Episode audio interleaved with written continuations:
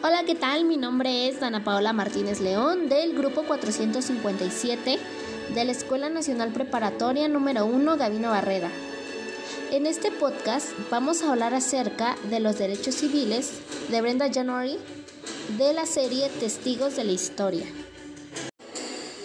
Es un libro súper interesante ya que nos habla de diferentes temas, tales como son el colapso del comunismo, el ascenso de Hitler, la Revolución Francesa, la Segunda Guerra Mundial, la Guerra de Vietnam, la Gran Depresión, el Frente Civil de Estados Unidos en la Segunda Guerra Mundial, la Primera Guerra Mundial, el desembarco del día D, la segregación racial en Sudáfrica y el tema del que hoy vamos a hablar, que son los derechos civiles. Todo inicia con una introducción, la cual dice lo siguiente. En los 50, los afroamericanos y sus simpatizantes iniciaron una lucha épica para lograr la igualdad en Estados Unidos. Demandaban las libertades que la mayoría de los estadounidenses blancos tenían, como el derecho de votar y el derecho de la protección de la ley. Los afroamericanos querían las mismas oportunidades que los blancos, una oportunidad igualitaria de conseguir buenos empleos, casas bonitas y escuela de calidad para sus hijos lucharon para ser tratados como iguales por la mayoría blanca. A través de marchas y manifestaciones, en las cortes y en las calles, los afroamericanos derrotaron un sistema de leyes y actitudes que durante mucho tiempo los había condenado a una posición restringida en una sociedad estadounidense. Esa lucha se le llama el movimiento por los derechos civiles. Inician con una protesta no violenta. El movimiento por los derechos civiles se caracterizó por una valentía extraordinaria y fue guiado principalmente por las ideas de la no violencia y la desobediencia civil. Los manifestantes marchaban en grupos de unos cuantos, o de cientos, o de miles. Hacían discursos y cantaban canciones que clamaban por la libertad. Uno de los líderes más importantes del movimiento fue Martin Luther King Jr. Las manifestaciones por los derechos civiles continuaban con sus protestas, incluso cuando se enfrentaban con turbas de blancos enojados. Las manifestaciones continuaron hasta después de que muchos líderes por los derechos civiles fueron asesinados entre ellos Martin Luther King Jr., quien era la voz dirigente del movimiento por los derechos civiles.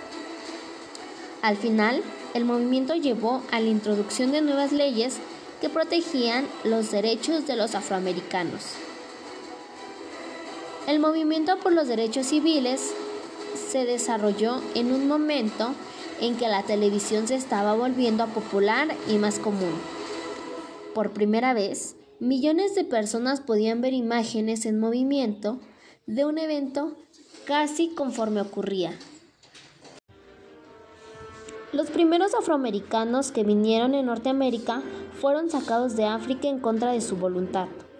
Desembarcaron encadenados en Jamestown, Virginia, en 1619, solo una década después de que los ingleses fundaran una colonia ahí. Los colonizadores necesitaban desesperadamente obreros para limpiar los densos bosques y sembrar cultivos, tales como el tabaco. La esclavitud existía en diferentes formas a lo largo de la historia, en países como Gran Bretaña, China, Italia, Egipto y Rusia. En algunas culturas a los esclavos se les permitía ganar su libertad o podían evitar que sus hijos fueran esclavizados. La esclavitud se asoció con el color oscuro de la piel y los hijos de los esclavos se mantenían en cautiverio. El asunto de la esclavitud dividió amargamente los Estados Unidos del Norte y los del Sur. Los negros libres en el norte y también muchos blancos veían a la esclavitud como un sistema brutal y salvaje los blancos del sur furiosamente la defendían como su estilo de vida. Igualmente, era muy importante el hecho de que toda la economía del sur dependía de la esclavitud. Cuando Abraham Lincoln fue electo presidente en 1870, prometió abolir la esclavitud. Los estadounidenses decidieron y la nación se desintegró por una sangrienta guerra civil. Unos 18.000 afroamericanos sirvieron en el ejército y la marina de la Unión durante la guerra civil, que duró de 1861 hasta 1865. En enero de 1863 se emitió la proclamación de la emancipación, lo que con el tiempo condujo a la caída de la esclavitud. Los estados sureños derrotados se unieron de nuevo con la Unión mediante un proceso denominado reconstrucción. Para reingresar a la Unión, los sureños blancos tenían que dar a sus esclavos nuevos derechos. Tres enmiendas, la, la decimotercera, decimocuarta y la decimoquinta, fueron agregadas a la Constitución. Estas abolían la esclavitud y daban a los hombres liberados el derecho a votar y la protección de la ley. Cuando las tropas de la Unión se fueron, los sureños blancos se apresuraron para regresar a los afroamericanos a un estado cercano a la esclavitud. Crearon un conjunto de leyes llamadas leyes de Jim Crow que les quitaban a los afroamericanos los derechos de la constitución recientemente que se les había otorgado. Estas leyes evitaban que los afroamericanos pudieran adquirir propiedades, tener empleos bien pagados o testificar en una corte contra una persona blanca. Ningún aspecto de la vida sureña quedó intacto por las leyes de Jim Crow. Todos los lugares públicos en el sur se dividieron por raza, baños públicos, trenes, autobuses, cortes, teatros, entre otras. Los blancos sureños insistían en que la segregación era justa. Decían que las razas estaban separadas, pero eran iguales. Sin embargo, en realidad esto no era así. La NAACP decidió usar la ley para luchar contra la segregación. En la década de los 30, abogados de la NAACP llevaron casos a la corte para demostrar que las escuelas segregadas eran desiguales y paralizaban la educación de los estudiantes afroamericanos. Los estudiantes también tomaron el asunto en sus manos. En abril de 1951, 450 estudiantes afroamericanos de la escuela Monton en Farmville, Virginia, marcharon desde su escuela. Protestaron porque en su escuela no había cafetería ni gimnasio y porque estaba atiborrada con el doble de estudiantes de lo que el edificio podría contener de manera segura. Para 1952, el caso Brown quien era un residente afroamericano que estaba muy enojado porque su hija de 17 años tenía que atravesar la ciudad para ir a otra escuela. Y había otra escuela que estaba mucho más cerca, pero solo era para estudiantes blancos. Y varios fueron escuchados en la Suprema Corte el 17 de, de mayo de 1954. La Suprema Corte anunció su decisión en el caso Brown contra la Mesa de Educación en Topeka. Impresionando a la nación, los jueces decidieron que la segregación que discriminaba a los estudiantes afroamericanos. La Corte ordenó que la segregación en las escuelas iba contra la ley. Con esta victoria inició el movimiento por los derechos civiles. Creo que ese es uno de mis temas favoritos y del que más había escuchado, que es el de Rosa Parks. Creo que ella fue una mujer muy valiente al querer romper con el racismo. De hecho, hay un libro de ella, el cual está muy interesante y la historia inicia de esta forma. Ya que en los autobuses en todo el sur la gente blanca se sentaba al frente y los afroamericanos se sentaban atrás. Si la parte trasera estaba llena, los viajeros afroamericanos no podían sentarse en la sección para blancos, aunque hubiera asientos disponibles. Si el autobús iba lleno, eran forzados a ceder sus asientos a los blancos. El 1 de diciembre de 1995, una mujer afroamericana de 43 años llamada Rosa Parks abordó un autobús en Alabama. Agotada después de un largo día, Parks se sentó. El autobús continuó su ruta y se llenó de pasajeros. Cuando un hombre blanco abordó, el conductor del autobús le ordenó que se diera su asiento. Ella se negó y automáticamente fue arrestada. Su simple acto de desafío inspiró a toda una ciudad y posteriormente a todo un país. Martin Luther King Jr. y otros líderes afroamericanos decidieron lanzar un Bitcoin contra los autobuses de Monterrey. El Bitcoin fue organizado por la Asociación de Mejoramiento en Montgomery. Al negarse a usar los autobuses, los boicoteadores esperaban que las compañías de autobuses perdieran dinero y se vieran forzadas a abandonar su política de segregación. Los líderes blancos de Montgomery se rieron de la idea del Bitcoin y predijeron que fallaría rápidamente. Después de todo, los residentes afroamericanos dependían de los autobuses para ir y venir del trabajo, de compras y para visitar a sus amigos.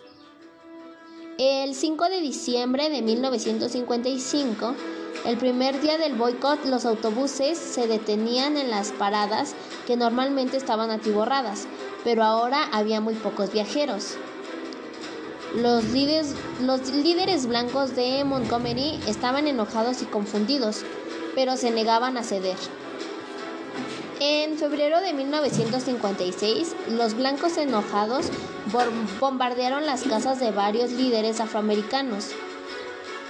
Martin Luther King Jr. fue arrestado y encarcelado, pero inspirada por el liderazgo y los discursos de King, la comunidad afroamericana se mantuvo firme. En noviembre de 1955,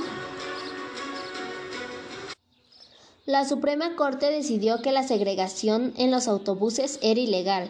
Después de más de un año, los residentes afroamericanos abordaron nuevamente los autobuses, libres de sentarse en donde quisieran.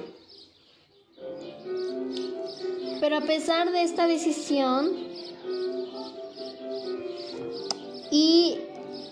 la pelea de Brown contra la mesa de la educación de escuelas segregadas seguía existiendo. Cuando inició el ciclo escolar, Faubus llamó a la Guardia Nacional para proteger la escuela, rodeando a los estudiantes afroamericanos. Él afirmó que estaba ordenada esta acción por medios de grupos racistas armados. El otro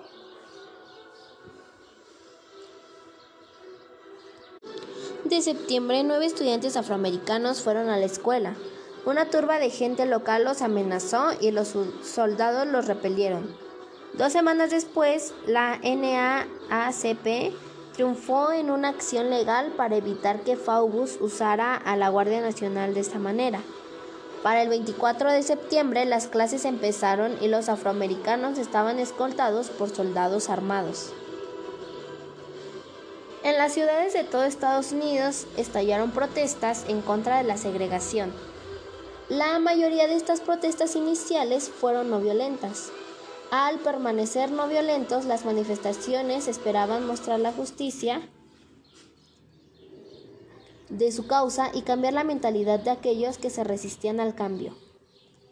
Muchos líderes por los derechos civiles estaban influidos por Mohandas Gandhi, cuyas manifestaciones pacíficas ayudaron a lograr la independencia de India del dominio británico en 1497. Los, los plantones son ejemplo de resistencia no violenta. A mediados del siglo XX, los restaurantes en muchas partes del país aún sentaban a los afroamericanos y a los blancos en secciones separadas. Grupos de estudiantes afroamericanos rompían con la segregación al sentarse en la sección blanca de los restaurantes y ordenar alimentos. Cuando los rechazaban como generalmente sucedía, ellos no se iban, simplemente se sentaban ahí esperando su protesta al plantarse.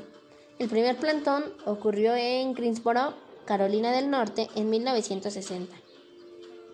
Aunque los plantones no eran violentos, la reacción ante ellos con frecuencia lo era. Les decían que se escudan y que se mantuvieran en sus asientos. Los plantones se propagaron en la ciudad y alrededor del país, y miles de estudiantes participaron. En 1961, los estudiantes que participaron en los plantones formaron el Comité Coordinado de Estudiantes No Violentos. En las décadas posteriores, el auge del movimiento de los derechos civiles, los líderes afroamericanos continuaron peleando por la equidad. En algunos casos, los afroamericanos se encontraban en situaciones peores en los 70 de lo que habían sido en los 50. Surgió una clase media de profesionalistas afroamericanos, pero muchos fueron sacados de sus comunidades. Las comunidades que permanecían con frecuencia se volvieron aisladas y desintegradas bajo las presiones del crimen, la droga y el desempleo. La discriminación continuaba siendo muy real. La acción afirmativa hizo que una mejor educación estuviera disponible para los estudiantes afroamericanos. Los afroamericanos comenzaron a ocupar puestos de poder y autoridad. En 1967, Thurgood Marshall se convirtió en el primer afroamericano en ingresar a la Suprema Corte de Estados Unidos como abogado para la, para la NAACP. Marshall previamente había argumentado y ganado el caso de Brown contra la Mesa de Educación frente a la Suprema Corte en 1954.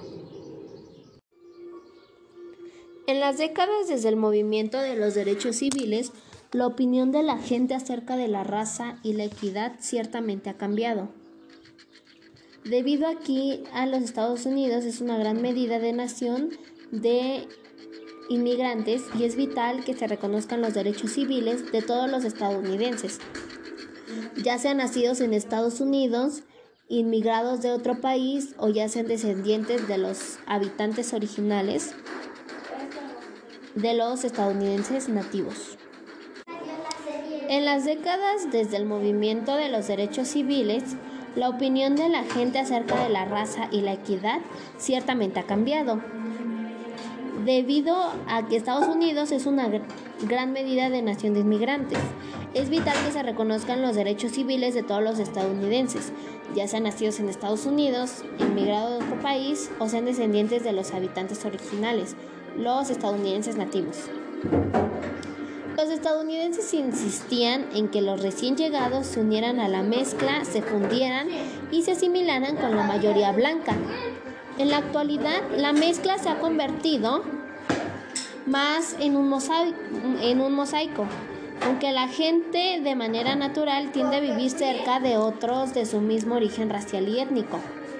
Los estudiantes estaban estableciéndose en nuevas comunidades diversas y más de lo que hicieron antes. Y esta es la historia de cómo los afroamericanos, que era gente de color, consiguió sus derechos que hasta el momento tienen. Es impresionante cómo por el tono de piel en los años pasados se les negaba hasta el estudio y por el simple hecho de no tener tez blanca eran tratados como esclavos. Ahorita como sociedad tenemos eh, muchas oportunidades gracias a las personas que nos han ayudado en el pasado. Más que nada gracias a las personas que han peleado por sus derechos y ahora nuestros derechos. Los afroamericanos por mucho tiempo fueron personas a las cuales hacían menos y que en cierto punto ellos creían que por tener distinto tono de piel eran menos hasta que llegaron personas como Martin Luther King Jr., el cual les hizo abrir los ojos y decirles que el tono de piel no era nada, no tenía nada que ver con sus derechos y que por el simple hecho de ser un humano merecía el mismo trato o las mismas cosas que tenían las personas blancas. Gracias a estos movimientos muchas personas murieron y antes de que esto fuera posible lo hicieron igual gracias a la esclavitud y el exceso de poder que tenía la gente blanca. De todo este tema realmente me impresiona la valentía y cómo intentó romper el racismo Rosa Parks. Desde hace mucho tiempo yo he sido muy fan de ella y creo que eh, fue una persona muy importante en todo este movimiento. Creo que esto sería todo por el podcast. Espero que les haya gustado y en lo personal me encantó demasiado y me informé mucho más de las cosas que antes pasaban y las injusticias de esto. Todos nos llevamos un gran aprendizaje. Muchas gracias.